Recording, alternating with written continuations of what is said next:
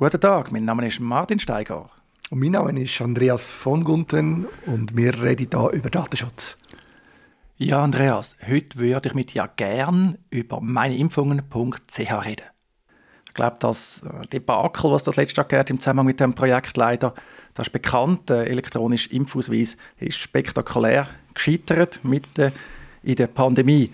Jetzt gibt es eine spannende Neuentwicklung und zwar hat der EDÖP, der eigene Datenschutzbeauftragte, in einer Medienmitteilung erklärt, er hat das Konkursamt angewiesen, die Daten zu löschen.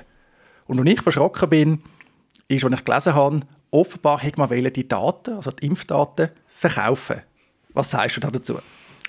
Ja, also ich bin natürlich auch gerade verschrocken, als ich das gehört habe und gelesen habe. Ähm, ich meine, das ist äh, völlig nicht das, was wir haben wollen, also die Leute, die betroffen waren davon. Und ähm, ich habe mir natürlich nachher dann aber überlegt, ja, das ist halt eben der Quittung dafür, wenn man eine Staatsaufgabe irgendeine Firma auslagert. Äh, das ist klar, ist das eine Stiftung aber letztendlich ist das etwas, wo jetzt Konkurs geht. Und der Konkursverwalter hat natürlich die Aufgabe, möglichst das Ganze zu monetarisieren und sich zu überlegen, wie kann ich möglichst viel Geld für die Gläubiger reinholen.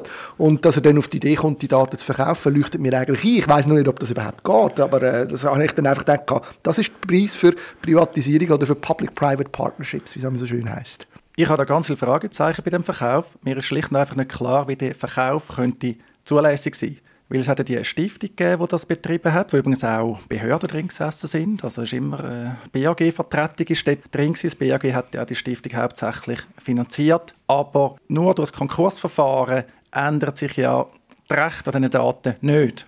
Also diesen Punkt äh, verstehe ich überhaupt nicht. Was noch interessant ist, das wissen vielleicht noch nicht alle, im Rahmen von der neuen Blockchain-Gesetzgebung in der Schweiz ist jetzt sogar vorgesehen, dass man im Konkursverfahren Daten herausgeben kann. Also wenn du und ich äh, da Daten hätten, dann hätten wir als Konkursamt gelangen und dann unsere Daten herausfordern, auf eigene Kosten halt, aber herausfordern, wobei da jetzt auch gelesen, das äh, sei gar nicht möglich, die Daten liegen auf einer Festplatte jetzt und das sei ein Buff, wobei ist dann vielleicht mehr eine Frage von der digitalen Kompetenz, auch halt bei dem Konkursamt. Ja, ich glaube auch, ich könnte mir auch vorstellen, eben die, Frage, die du jetzt vorher aufgeworfen hast, wie kann die Daten überhaupt verkauft werden, wenn es ja vorher bei der Stiftung auch nicht gegangen ist. Ich kann mir natürlich vorstellen, das sind Fälle, die man heute bis jetzt noch sehr selten hat, wenn überhaupt. Oder? Und ich glaube auch, dass gerade auf diesen Konkursämtern natürlich nicht ähm, ja, die wissen das vielleicht gar nicht. Also ich könnte mir jetzt vorstellen, dass man dort relativ unbedarft, ich will niemandem ins Nähe treten, bitte soll niemand böse werden, aber ich könnte mir vorstellen, dass man dort relativ unbedarft findet, ja, ich muss verwerten, Daten hört man überall, das Öl des 21. Jahrhunderts, dann tun wir die Daten verwerten, oder? Und, äh, und jemand anderes muss ihnen dann sagen, du, das darf ich nicht. Ja? Ich glaube, man tut niemandem Unrecht, wenn man sagt, dass Konkursämter typischerweise keine digitale Kompetenz haben. Ich glaube, meine Impfungen ist auch der grösste, sag ich mal, Datenkonkurs bis jetzt in der Schweiz. Ich glaube, ein Fall, wo so viele Daten jetzt verloren gegangen sind, hat es noch nie gegeben. Für mich sind auch noch weitere Fragen offen. Zum Beispiel wird immer noch behauptet, es hätte einen Rettungsplan vom BAG. Das hat auch die Stiftung für Konsumentenschutz äh, gesagt. Den habe ich aber nie gesehen. Also ich würde hoffen, dass da noch Transparenz geschafft werden was ist da genau passiert. Weil die Stiftung hat ja noch versucht, die Daten zu verschicken. So im letzten FO, kurz vor dem Konkurs. Ja, also ich würde auch gerne ein bisschen mehr Aufarbeitung haben von dem ganzen Fall. Nicht nur übrigens, äh, was jetzt da im Konkurs oder am Schluss gelaufen ist, sondern auch, wie das überhaupt entstanden ist, wie, wie, man, wie man das finanziert hat, die ganze Geschichte. Weil für mich ist das ein typisches Beispiel der Staat hat Aufgaben zu erfüllen. Und die Aufgaben finde ich, ich weiss, das sind nicht alle dieser Meinung, aber die finde ich, muss der Staat selber erfüllen und in eigener Verantwortung. Und die Idee, dass das so auszulagern in so komische Gefäße, wo man dann nachher sich aus der Verantwortung stellen kann, die ist einfach falsch. Und darum, ich habe auch da grösste Bedenken, wenn wir jetzt da die Transplantationsgeschichte denken, wo es dort wieder in die gleiche Richtung geht. Ich glaube einfach nicht, dass das der richtige Weg ist. Entweder ist es eine staatliche Aufgabe, dann macht es der Staat, oder es ist eine private Aufgabe, dann macht es Private. Und muss man einfach sauber trennen. Ja, bei der Organspende ist ja dann jetzt besonders spektakulär. Es geht jetzt ja dann um den Opt-out. Also wenn die Fehler machen, dann werden die Menschen Organe entnommen, die das ausdrücklich nicht wählen. Das ist noch besonders brisant. Das andere ist natürlich, was machen wir, wenn unser Staat das einfach nicht kann? Wir können schon sagen, das ist eine Staatsaufgabe, aber gerade im Bereich der Digitalisierung, aber bei vielen anderen Staatsaufgaben sehen wir natürlich, dass die Kompetenz einfach offensichtlich nicht vorhanden ist.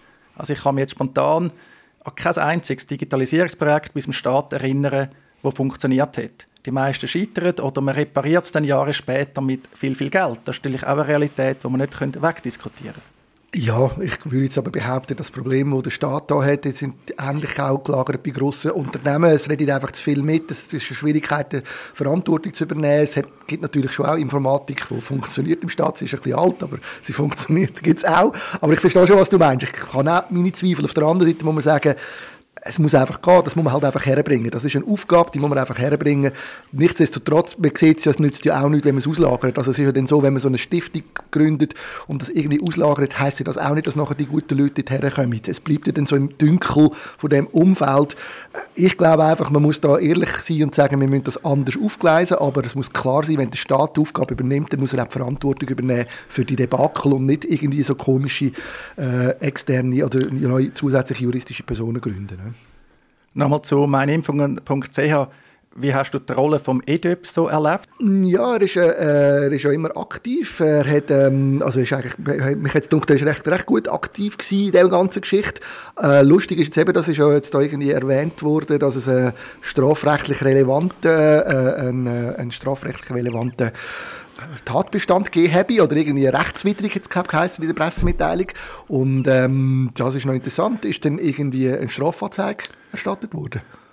Ich habe in den Medien gelesen, der in der Prüfe Strafanzeige vor einigen mhm. Monaten. Wenn man sagt, man prüfe Strafanzeige, ist das meist ein Indikator, dass nachher nichts daraus wird, weil man kann dann einfach sagen, man hat die Strafanzeige gestellt und tut das nicht einfach prüfen. Das sieht man auch bei vielen anderen Fällen häufig. Dann heißt es ja, man prüft die Strafanzeige und dann hört man nichts mehr. Mir ist aber auch darum ein aufgefallen, also steht da konkret, dass es ein rechtswidriger Teilversand war und man hat äh, sich da äh, über Anforderungen beim BAG Datenrettungsprojekt hinweggesetzt. Soviel ich weiß, sind die Anforderungen nie bei der Stiftung angekommen. Also die sind äh, nur zwischen den Behörden austauscht worden.